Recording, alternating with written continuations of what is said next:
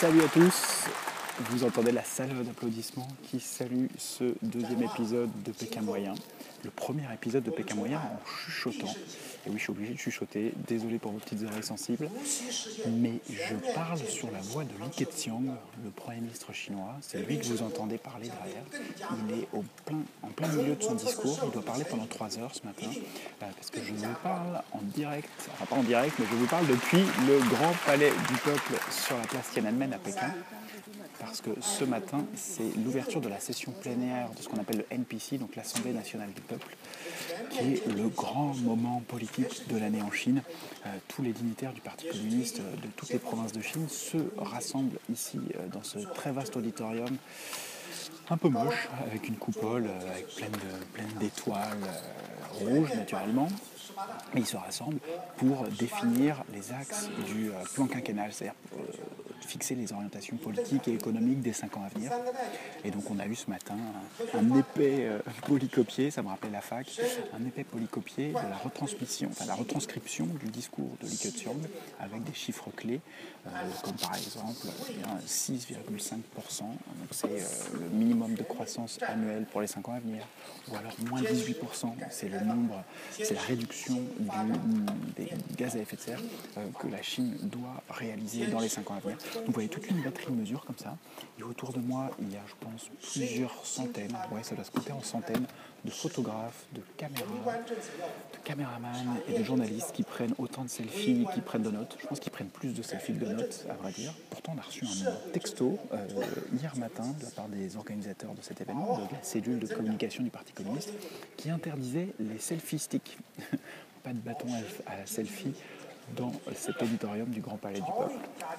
Mais journalistiquement, c'est assez intéressant parce que c'est le seul moment de l'année où on peut avoir accès à des dignitaires du régime, à des membres du parti, à des délégués qu'on peut croiser euh, dans cet auditorium. On peut prendre rendez-vous, on voit euh, des personnes qui, d'habitude, euh, ne parlent jamais à la, presse. Donc là, on peut vraiment avoir des infos de première main. Ce qui est, assez intéressant, c'est une sorte de mélange de salle des, quatre colonnes de l'Assemblée nationale avec panaché avec la rentrée parlementaire, les universités d'été et euh, tous les conseils des ministres mis bout à bout. Vraiment, c'est un, un moment, c'est un chouette moment euh, journalistiquement parlant. Et moi, ce qui m'impressionne le plus, c'est vraiment ce lieu, ce grand palais du peuple sur la place Tiananmen. Alors, il paraît qu'il a été construit euh, en il a été construit en 1960, euh, 59, je crois. Il a été construit en 59, ouais. Euh, et c'est euh, c'est spectaculaire, quoi. C'est l'architecture post-stalinienne, disons, du meilleur goût. Il paraît qu'il y a une, un hall, une, une grande pièce, le hall des banquets, qui peut accueillir jusqu'à 7000 personnes en même temps. Donc il peut y avoir un dîner qui rassemble 7000 personnes. Je crois que ça s'est produit qu'une seule fois. C'était au moment de la visite de Nixon euh, en Chine en 72. Vous imaginez 7000 personnes qui dînent en même temps.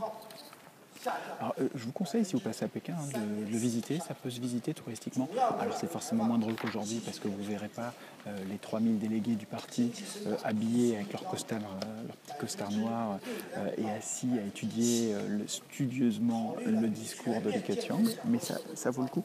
Et tout à l'heure, j'ai rencontré un journaliste canadien qui me disait qu'il y a eu un concert de country qui a été donné en 2009 sur cette scène du euh, grand hall, du grand palais du peuple, parce que tout est grand. Vous imaginez l'ambiance, un concert de country devant des euh, dignitaires du parti. Je vous laisse imaginer l'ambiance.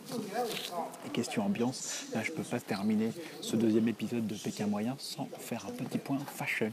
Vous parler un tout petit peu de la mode des dignitaires du Parti communiste. Moi, ça me fait vraiment rire parce qu'ils viennent tous donc, des quatre coins de la Chine. C'est euh, leur grand rendez-vous l'année et ils sont quasiment tous habillés pareil. Ils ont tous un petit costard noir avec une chemise blanche, une cravate sombre et ils ont quasiment tous la même coiffure. Ils ont tous les cheveux impeccablement bruns.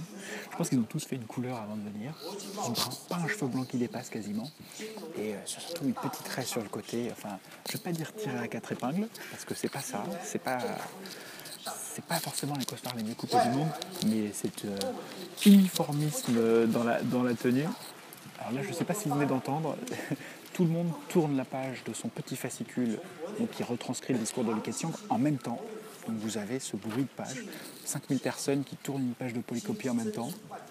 C'est aussi ça le charme euh, de l'Assemblée nationale du peuple. Je vais devoir vous laisser parce que là, les vigiles me font les gros yeux. Ça se fait pas de parler pendant le discours du Premier ministre Li Keqiang. Je me fais gronder de loin, on me fait les gros yeux. Euh, donc euh, je vais vous laisser, on se reparle très vite. À bientôt. Ciao.